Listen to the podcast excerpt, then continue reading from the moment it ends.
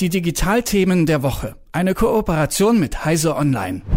Vor ziemlich genau zehn Jahren, beziehungsweise wenn wir es ganz korrekt haben wollen, dann vor zehn Jahren und drei Tagen ist der Mars-Roboter Curiosity auf dem Mars gelandet, so wie sich für einen Mars-Roboter eben auch gehört.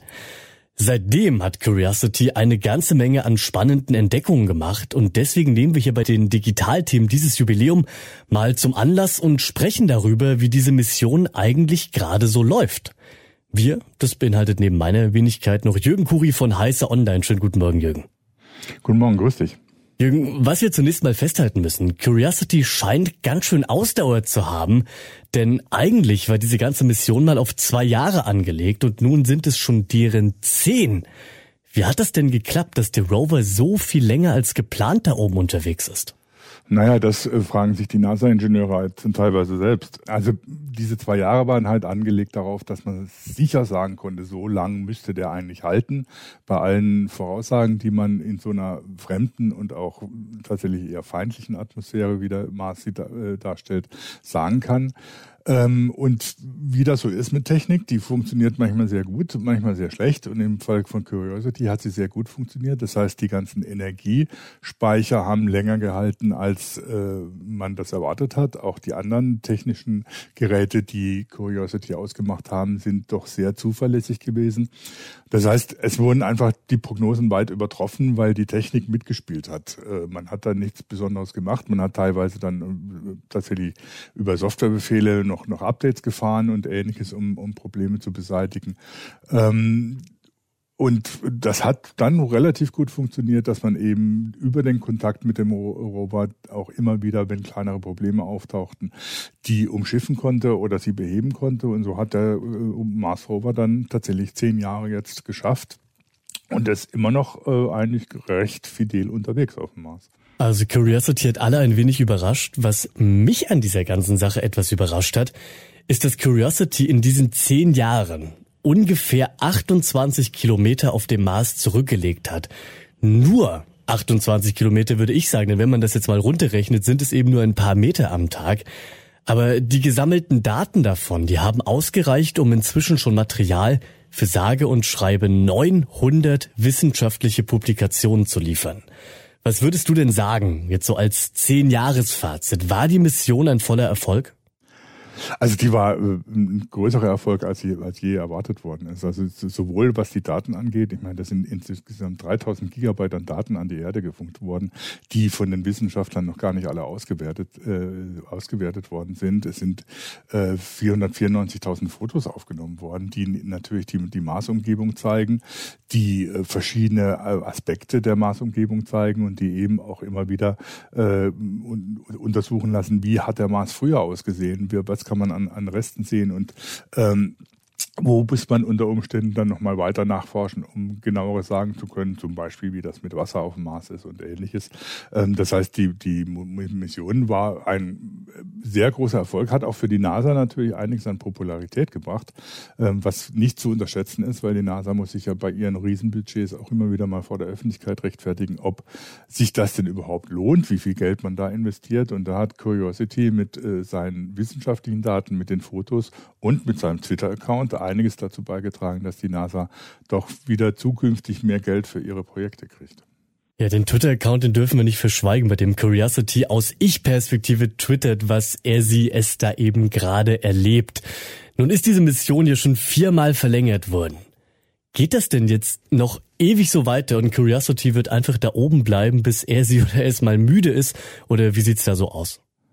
Naja, man merkt schon, oder die NASA-Ingenieure merken schon, dass Curiosity jetzt tatsächlich langsam müde wird. Ähm, man sieht es an den Aufnahmen, die teilweise ja auch der, der Rover von sich selbst macht, dass die Räder inzwischen sehr abgenutzt sind und irgendwann nicht mehr mitspielen werden. Ähm, außerdem sind die Energiespeicher langsam doch an einem Punkt angelangt, wo sie sich nicht mehr richtig aufladen lassen. Das heißt, es steht relativ wenig Energie noch für Forschungsprojekte zur Verfügung. Das heißt, ähm, Curiosity erreicht wohl so langsam tatsächlich sein Lebensende äh, und wird irgendwann schlicht nicht mehr ansprechbar sein oder sich nicht mehr bewegen können.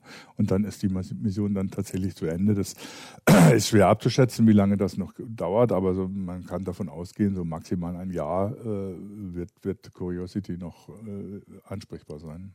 Dann lass uns doch zum Abschluss noch mal ein wenig in die Zukunft schauen.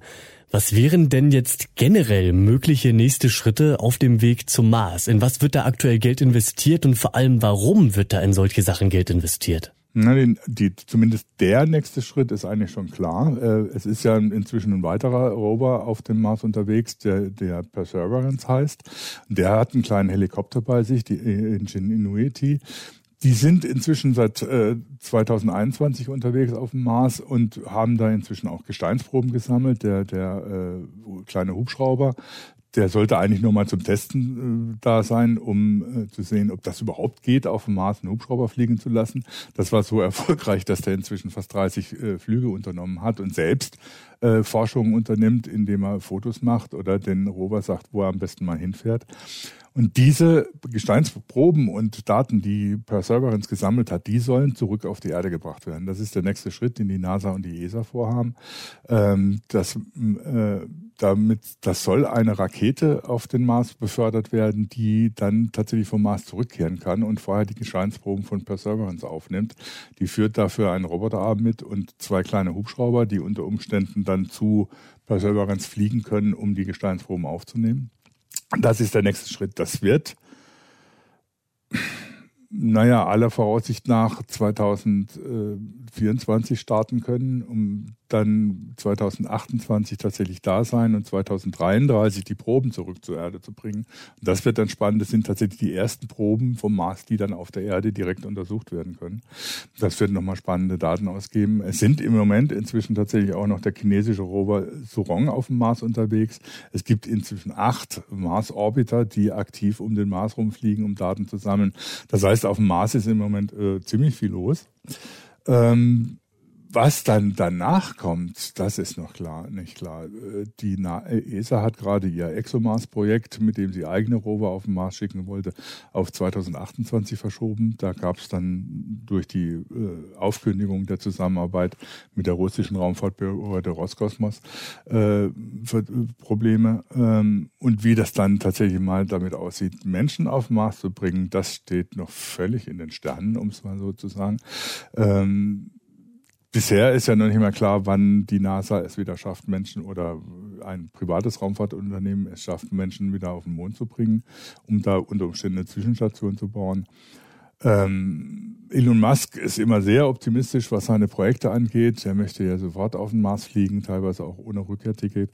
Ähm, da kündigt er immer viel an, was dann aber dann doch wieder verschoben wird. Das heißt, was nach Perseverance und äh, dem Mars-Rückkehrprojekt folgt, das ist noch, steht noch völlig in den Sternen.